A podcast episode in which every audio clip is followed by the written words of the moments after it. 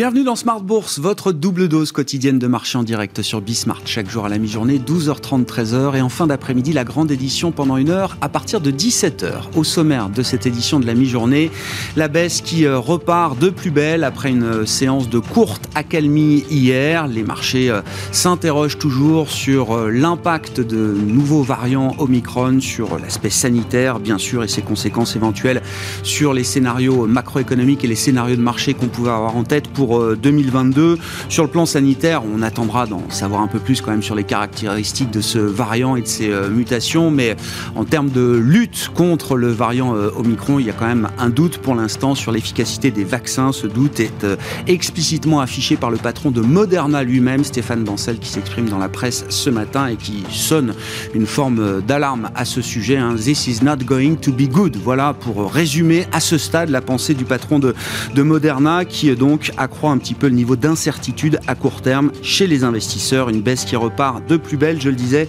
avec euh, des replis de plus de 1% pour les indices européens à mi-séance. Vous aurez le résumé complet dans un instant avec Alix Nguyen.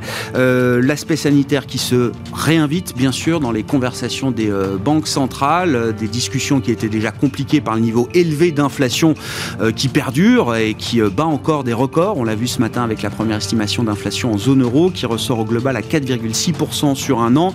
L'inflation cœur en zone euro shoot un nouveau record à 2,6% sur un an. Voilà pour les derniers indicateurs du jour. Et sur le front des banques centrales, je le disais, on suivra avec attention le témoignage semi-annuel de Jérôme Powell, patron de la Fed, et de Janet Yellen, la secrétaire américaine au Trésor, devant euh, la commission bancaire du euh, Sénat cet après-midi. Jérôme Powell qui s'est déjà exprimé au sujet du variant Omicron hier à l'occasion d'une conférence. Nous y reviendrons dans un instant avec les stratégistes de CPR Asset Management et puis nous prendrons un peu de distance, un peu de recul euh, avec euh, l'actualité immédiate de marché pour s'intéresser à la classe d'actifs infrastructure dans un monde en transition énergétique, écologique. L'investissement en infrastructure n'est plus une option, c'est une nécessité et nous en parlerons avec l'un des cofondateurs de Generali Global Infrastructure qui sera avec nous en plateau pendant cette demi-heure.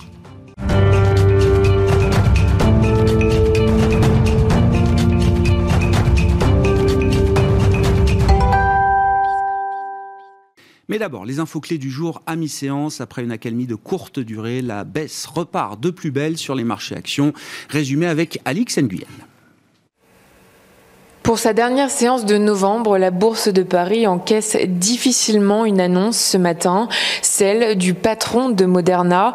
Dans un entretien accordé au Financial Times, Stéphane Bancel a fait part de ses doutes quant à l'efficacité des vaccins disponibles face aux variants Omicron et de prévenir que les laboratoires pharmaceutiques ne devraient pas être en mesure de fabriquer un vaccin spécifique en quantité suffisante pour faire la différence avant plusieurs mois annonce qui s'oppose au discours de BioNTech et Pfizer pour qui un nouveau vaccin pourrait être élaboré et commercialisé rapidement. À noter qu'aujourd'hui se tiendra l'audition de Jérôme Powell par le Sénat, audition au cours de laquelle la question de la reprise de la pandémie et de son impact sur l'économie américaine euh, sera au cœur de l'audition. Dans des remarques préliminaires à l'audition, Jérôme Powell s'est dit préoccupé par l'émergence du nouveau variant, estimant euh, qu'elle compromet les deux piliers du mandat de la Réserve fédérale, la stabilité des prix et le plein emploi. Un message qui laisse présager que le nouveau variant pourrait retarder le de politique monétaire de la Fed. Le rendement de l'emprunt américain à 10 ans se détend de 4 points de base. Celui de l'emprunt allemand de même échéance diminue de 2 points. Le secteur bancaire en fait les frais. BNP Paribas, Crédit Agricole et Société Générale sont en baisse. Les valeurs cycliques et celles liées au tourisme sont à nouveau dans la tourmente à l'image d'Air France KLM, Accor, Airbus et Safran. Globalement, les propos de Stéphane Bancel déstabilisent les actifs et emportent aussi euh, les cours du pétrole. Le baril de Brent recule et entraîne une forte baisse de Total Energy. Et puis on termine avec une inflation record en zone euro à 4,9%, euh, toujours propulsée euh, par des prix de l'énergie en hausse constante. À noter qu'en France, cette dernière a accéléré à 3,4% sur un an, taux le plus élevé depuis 2008. Cet après-midi, nous suivrons l'évolution de la confiance du consommateur américain en novembre, dont l'indice établi par le Conference Board sera publié à 16 heures. Tendance mon ami chaque jour avec Alix Nguyen à 12h30 et 17h dans Smart Bourse sur Bismart.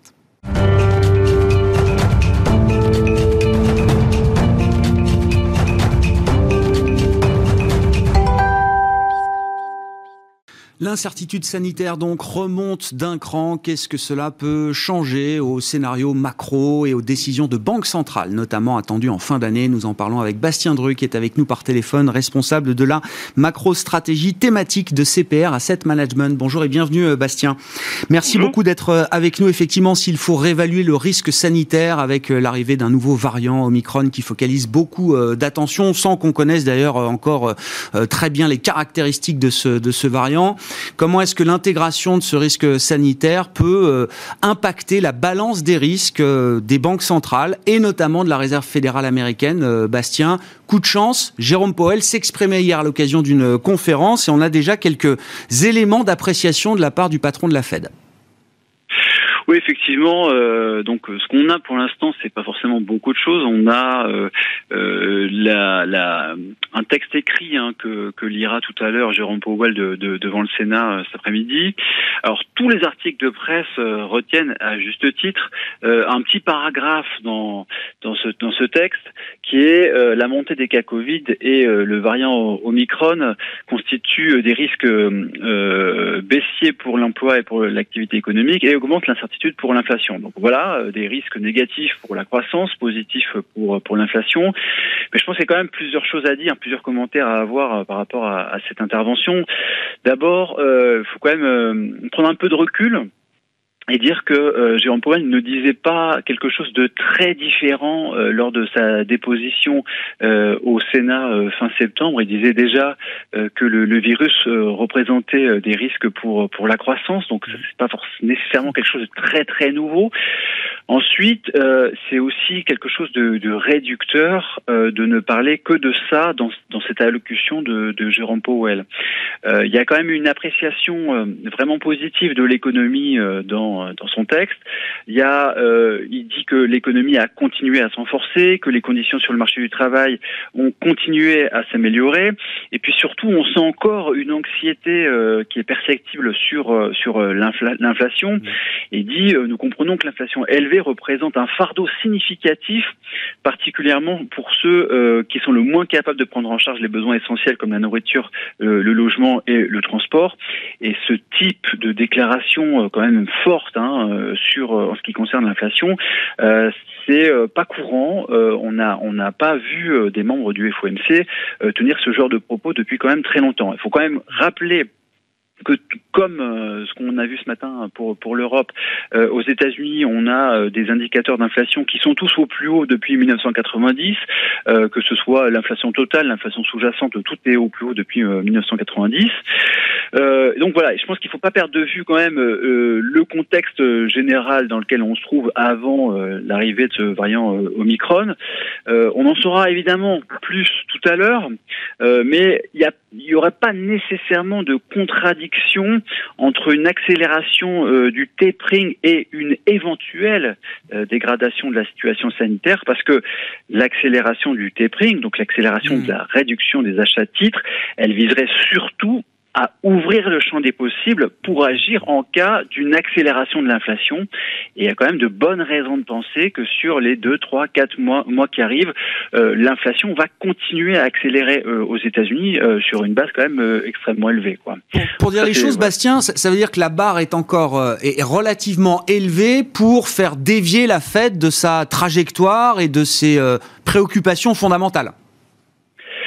Disons qu'il faut pas, euh, je dirais plutôt qu'il faut pas balayer le, le, le contexte qui mmh. prévalait jusqu'à vendredi, quoi. Hein. Donc là, vendredi, euh, enfin jeudi soir, le, le, consensus qui prévalait, c'était, euh, et dans toutes les banques d'investissement, c'était que la Fed allait annoncer en mi-décembre une accélération de son tapering, et pour pour des raisons d'accélération de l'inflation, parce que le, les choses vont plutôt bien sur le, marché de, de l'emploi, et je pense qu'il faut vraiment pas perdre ça de vue, et ça, ça, ça ne disparaît pas. Alors évidemment, il peut y avoir euh, des conséquences négatives pour pour euh, la croissance euh, aux États-Unis, mais voilà, ce, contexte qui prévalait pour accélérer le tapering n'a pas disparu. Après, pour, en Europe, les choses sont un peu différentes. Je dirais que pour la BCE, les choses sont, moins claires. Il y a des déclarations qui sont quand même très contradictoires de membres importants du Conseil des gouverneurs. Et on ne sait pas nécessairement dans quelle euh, direction euh, la BCE veut aller. C'est très brouillon. Il y a une communication qui n'est pas très bien maîtrisée. Et je dirais que le plus probable, c'est quand même que les achats nets du PEPP s'arrêtent en, mars, euh, mais, mais que des achats d'actifs continueront quand même sur, sur l'année 2022, avec peut-être une recalibration de, du programme APP. Quoi. Mais là aussi, je pense qu'il faut rappeler aussi le, le, cadre, hein. même si évidemment ce, ce, nouveau variant peut un peu contrarier les choses à, à court terme. Mm. On a une inflation en Europe qui est au plus haut depuis 30 ans, à 4,9%, c'est au plus haut de, le plus, au plus haut depuis 1991, et puis on a un taux de chômage qui est euh, dans la zone euro qui est quasiment à son qui est à son plus bas niveau depuis le début de la crise et aussi euh, quasiment à son plus bas niveau depuis la création de la zone euro. Donc voilà, ce, le, cadre, c'est aussi celui-là. Hein. c'est aussi euh, de, de, de choses, d'une situation qui s'est quand même considérablement euh, améliorée euh, quand, quand, on regarde l'inflation et puis le taux de chômage. Bon, ce seront des, réunions importantes à suivre en fin d'année. 14-15 décembre, réunion de la Réserve fédérale américaine et le 16, réunion de la Banque centrale européenne et de la Banque d'Angleterre. Ne l'oublions pas, qui elle aussi est très en avance dans son discours pour lutter contre l'inflation. Sur le plan des marchés, comment vous appréciez la situation de court terme chez CPRAM, euh, Bastien? Est-ce que est-ce qu'il faut envisager peut-être l'idée d'une correction un peu plus profonde que les, précédentes C'est vrai qu'on n'est jamais allé tellement plus loin que 5, 6, 7% de baisse sur les indices actions entre le, plus haut et le plus bas hein, sur la, séquence 2021. Est-ce que, avec des effets de fin d'année, est-ce que la situation peut être différente cette fois selon vous, euh, Bastien? Ça rajoute euh, évidemment une dose d'incertitude et puis on le, voit bien par exemple ce matin, euh, toutes les les nouvelles bribes d'informations concernant euh, euh, ce variant Omicron vont euh, faire la pluie et le beau temps sur le marché, en tout cas sur, on va disons sur les, les deux semaines qui arrivent, hein, parce que là on en saura un peu plus vraiment sur la résistance, enfin sur la, comment dire l'efficacité. des, des, vaccins par rapport à par rapport à, à, à ce variant. On, en saura un peu plus d'ici d'ici deux semaines. Donc là, voilà, c'est toutes les petites bribes d'informations vont faire un peu la pluie sur le beau temps. Après chez CPR, on avait euh, un positionnement qui était euh, assez prudent depuis quelques temps, donc on n'utilisait pas toutes les, les, marges de manœuvre en termes d'exposition au risque. Euh, maintenant, il va vraisemblablement être peut-être plus sélectif en termes de zone et en termes de, de secteur. Parce que si on a, euh, disons, euh, le, le, le, tourisme qui, mm. euh, qui en pâtit un peu plus, bah, voilà, ça peut contrarier certains secteurs en particulier. Puis si les, les, les, frontières se ferment, c'est pareil, ça peut pénaliser le, secteur aérien. maintenant, ce qu'on voit bien, c'est que en termes géographiques, le marché américain réagit quand même. il est quand même beaucoup moins affecté que les marchés européens ou les marchés asiatiques. Et je dirais qu'il y a euh, deux raisons pour ça. La, première raison, c'est euh, les mesures euh, sanitaires. Biden, Joe Biden a, pris la parole hier et ce qu'il disait, c'était que la stratégie des États-Unis, ça allait être la vaccination, la vaccination, la vaccination, et qu'il y aurait, il y aurait pas de confinement aux États-Unis, qu'il y aurait pas de mesures de couvre-feu aux États-Unis, qu'il y aurait pas de, de, restrictions fortes. Et on voit bien quand même que la réaction sur ce plan-là, elle est beaucoup plus ferme et forte en Europe et au Japon, disons, euh, que euh, aux États-Unis. Et donc ça, c'est un premier élément qui fait que le marché américain réagit, euh, enfin, est moins affecté que les marchés européens. Après, il y a aussi la composition sectorielle avec euh, bah, des grosses valorisations de, de tech qui euh, bah, sont, sont, plutôt euh, renforcées. On voit que, que, le Nasdaq a quasiment rien perdu depuis, enfin sur les, les, dernières séances. Et effectivement, ces derniers développements sont plutôt en faveur de, de ce secteur-là. Et ça, c'est des éléments qui portent quand même le, le marché américain plus que les autres sur les dernières séances. Merci beaucoup euh, Bastien, merci pour vos, vos, remarques, votre analyse de la situation un peu plus délicate en cette fin de mois de novembre. Bastien Druc est avec nous euh, par téléphone, responsable de la macro-stratégie thématique de CPR Asset Management.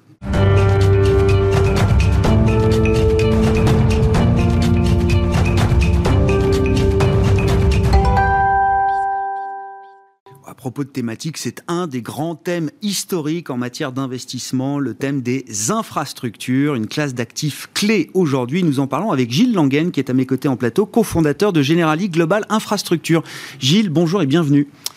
Merci beaucoup d'être avec nous. Je le disais en présentation, voilà, dans un monde en transition, l'investissement en infrastructure n'est plus une option, c'est une nécessité. On va parler de ça avec vous. Un mot peut-être pour euh, positionner euh, Generali Global Infrastructure dans le monde de l'investissement en infrastructure en l'occurrence. C'est une société de gestion entrepreneuriale qui est assez jeune, qui date de 2018, affiliée, donc on le comprend, au groupe euh, Generali à travers la division de gestion d'actifs de, de Generali. vous êtes trois cofondateur, euh, Gilles, avec un gros track record euh, en matière d'investissement en infrastructure. Qu'est-ce qui caractérise votre société de gestion aujourd'hui? Oui, tout à fait. Alors notre euh, société de gestion, elle se caractérise d'une part par sa spécialisation. Nous sommes une société qui est 100% dédiée à l'investissement en infrastructure.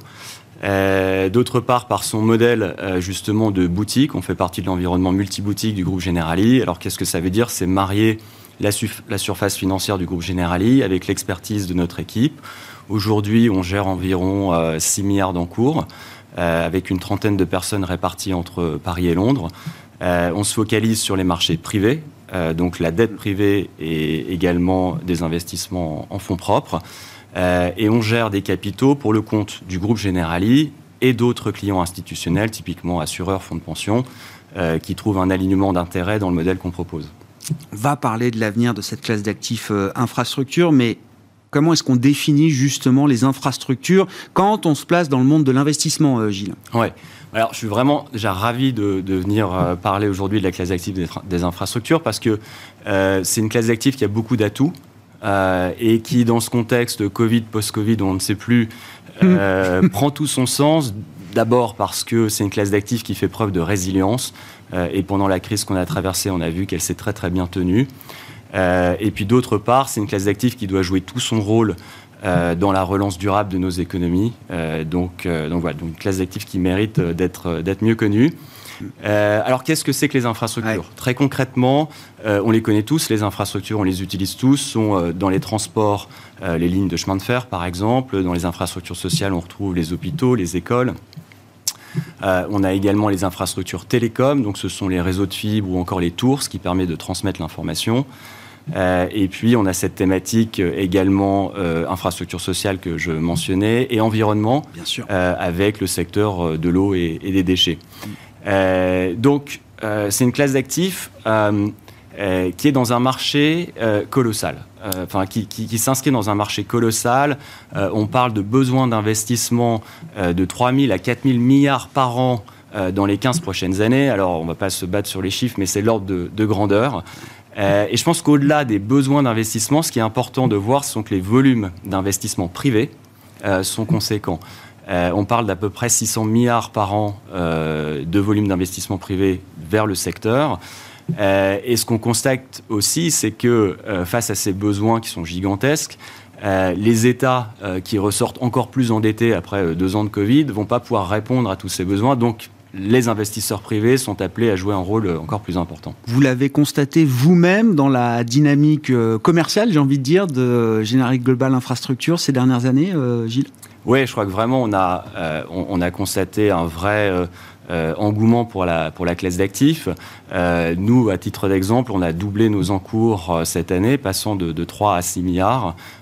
donc ça montre évidemment l'appétit des investisseurs institutionnels pour, pour cette classe d'actifs quels sont les axes euh, stratégiques d'investissement là qui euh, guident justement le déploiement des stratégies? Alors il y a beaucoup de stratégies, beaucoup de fonds, mais il y a, quelques grands axes, j'imagine, qui sont répliqués à travers ces, stratégies euh, chez GGI, Gilles. Oui, tout à fait. À l'intérieur de ce marché, alors nous on se positionne clairement en ayant mis l'investissement durable au cœur de notre activité, donc ça oriente nos thématiques d'investissement.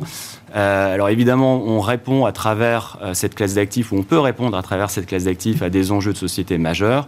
Le premier, euh, la transition énergétique, avec évidemment les énergies renouvelables, mais pas que. Euh, on investit également dans les réseaux de chaleur, par exemple, ou l'efficacité énergétique. La transition écologique au sens plus large, on parlait du traitement de l'eau, des déchets qui y participent. Euh, on investit également dans la mobilité verte mmh. et principalement à travers le ferroviaire il y a quelques temps, on a financé par exemple une société qui est leader en Europe, basée en Allemagne, mais leader en Europe, de la location de locomotives pour le transport de passagers ou de marchandises. On sait que ça a été très important de maintenir le transport de marchandises ces derniers temps. Et, et, ces sociétés mettent à disposition des locomotives électriques qui aident à décarboner le mix énergétique. Hmm. donc mobilité verte et puis Enfin, un secteur évidemment qui sort euh, gagnant euh, de, ces deux dernières années, c'est le secteur des télécoms. Euh, il y avait déjà une volonté en, France et puis en Europe d'apporter le haut débit dans tous les territoires. Je pense que le Covid a accéléré les choses et nous, on a investi significativement en soutien de ce plan très haut débit français, notamment en partenariat avec des grands opérateurs télécoms euh, qui souhaitent s'appuyer sur des partenaires financiers pour financer ces capex qui sont, qui sont lourds. Euh, si on regarde encore une fois les infrastructures comme une classe d'actifs, euh, quel type de rendement on peut espérer? Qu'est-ce que l'histoire nous apprend justement du, risque-rendement, de ce couple risque-rendement dans le domaine de l'investissement en infrastructure? Sachant qu'une grande partie se fait à travers de la dette privée, c'est ça, mais vous l'avez signalé, il y a aussi une, une partie peut-être plus minime qui peut se faire à travers de l'equity, enfin des fonds propres. Oui, oui, je crois que le marché est assez équilibré entre, entre financement et, et, fonds propres. Notre positionnement aujourd'hui est un peu plus axé sur le, sur le financement. Euh, mais je pense pour, enfin, pour parler de la, euh, des caractéristiques financières de la classe d'actifs, je pense qu'il faut euh, remettre quelques éléments dans leur contexte. Le premier, c'est que ça offre un, un surcroît de rendement. on est sur les marchés privés, donc on cherche à capturer une prime euh, comparé au marché euh, public. Hmm. Euh, donc ça, c'est la première chose, surtout en dette privée, où on peut se benchmarker sur des, sur des éléments plus liquides. ensuite, il y, a la, il y a la résilience de cette classe d'actifs. Comme vous l'avez vu, les, secteurs sont assez divers, hein, mais ils ont tous quelque chose en commun, c'est qu'ils remplissent des missions de service essentielles au territoire, aux communautés. Et en fait, cette essentialité, ça se traduit par des modèles économiques très stables, soit des, des situations de monopole qui sont réglementées, ou encore euh, des contrats long terme avec des contreparties publiques ou privées. Et donc, ça, en donne des, ça donne des cash flows très stables, très prévisibles, donc une logique de rendement mhm. euh, qui assoit la stabilité de la classe d'actifs. Euh, ce qui amène une autre caractéristique, c'est la, moindre volatilité de la classe d'actifs. D'une part, parce qu'on est sur les marchés privés, donc ça bouge beaucoup moins que sur les marchés publics. Deuxièmement, parce qu'on construit le rendement sur des, sur, des, sur des longues durées avec des cash flows stables, comme je le disais. Et puis donc, ça donne de la diversification dans le portefeuille euh, euh, des, des, institutionnels. Puis le dernier point qui est intéressant euh, dans ce contexte aussi, c'est la protection contre l'inflation qu'offre la classe d'actifs, parce qu'on a des, des, contrats qui sont typiquement indexés à l'inflation. Ah. Donc ces contrats long terme dont je parlais ont des clauses d'indexation, donc ça protège quand même fortement ces sociétés. Ah. Et donc concrètement, en termes de rendement espéré, je sais pas, il y a, y, a, y a, différents types de rendements en fonction des instruments euh, sur lesquels vous euh, investissez euh, aujourd'hui. oui, vous avez raison. Qu'est-ce qu'on peut avoir en tête quand même comme, comme ordre de grandeur? Oui, tout à fait, vous avez raison. Il y a, des, il y a, des, il y a différentes stratégies pour satisfaire différents besoins, je dirais, de la clientèle hmm. principalement institutionnelle. Euh, d'abord, on a des stratégies en dette euh, senior très sécurisées qui rapportent 2,5-3%, mais qui ont un traitement capital très optimisé sous Solva 2, euh, et ce qui en fait un risk return très attractif pour nos institutionnels. Puis on peut se déplacer vers un petit peu plus de rendement en allant chercher des dettes à plus haut rendement, peut-être là dans la catégorie sub-investment grade, et puis enfin, on peut aller chercher les investissements en fonds propres. Euh, alors nous, notre positionnement, c'est d'aller chercher euh, des rendements entre, au sens large, 7 et 10% on peut aller chercher des rendements supérieurs avec la classe d'actifs, mais on, sort d'actifs un peu plus cœur. En tout cas, nous, on reste sur des actifs très cœur, très prévisibles, qui offrent ce, genre de retour dans la durée sur l'univers euh, européen, c'est ça hein, votre terrain d'investissement euh, principal. Euh, justement, avec les, caractéristiques, la, rigueur que vous recherchez dans ces investissements, vous trouvez les projets là Enfin, je veux dire, pour déployer 6 milliards, une bonne partie est déjà déployée, j'imagine, Gilles, mais vous avez en face suffisamment de projets, c'est difficile de trouver des bons projets? Bah, On a un marché qui est, euh, qui est très riche, qui est très profond. Je le disais, à peu près 600 euh, milliards de dollars par an hein, de volume. De les volume. Besoins, les ah, besoins oui, sont énormes, mais les volumes déjà pour faire face à ces besoins, enfin en tout cas la part du secteur privé, mm, mm. parce que le secteur public en finance directement. Mais donc on a un pipeline qui est très très riche. Et en plus en Europe, qui est effectivement notre, notre terrain de jeu, entre guillemets, il est très diversifié en termes de secteurs. On a l'énergie, les télécoms, les infrastructures sociales, l'environnement. Euh, aux États-Unis, par exemple, c'est un marché qui est beaucoup plus porté sur l'énergie, euh, un petit peu moins euh, diversifié. Donc nous, en Europe, on arrive à être très très sélectif. on peut faire une vingtaine d'opérations par an, alors qu'on en voit peut-être 300-400 chaque année avenir de cette classe d'actifs, je le disais en introduction, c'est un thème euh, presque vieux comme le monde. En tout cas, c'est une classe d'actifs historique dans le monde de l'investissement pour des grands investisseurs euh, institutionnels euh, notamment. Est-ce que, encore une fois, est-ce que cette classe d'actifs coche toutes les bonnes cases du moment pour gagner encore en poids dans les allocations de ces grands clients institutionnels?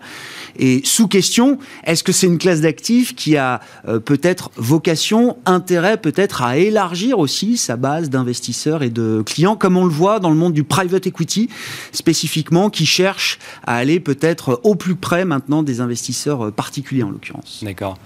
Oui, bah, déjà pour revenir sur, votre première euh, question, euh, effectivement, l'autre caractéristique, au-delà de ces caractéristiques financières qui fait que la classe d'actifs euh, est attractive, c'est qu'elle répond au désir des investisseurs institutionnels de mettre leur argent au service de l'investissement durable. Et donc aujourd'hui, on a quand même une classe d'actifs qui est formidable parce que les impacts sont très directs. On parle d'actifs réels, tangibles, et donc ça permet à ces investisseurs de créer de la valeur durablement. Donc ça, c'est euh, aussi une caractéristique qui fait que les investisseurs vont continuer euh, d'y allouer euh, des capitaux massivement, selon nous.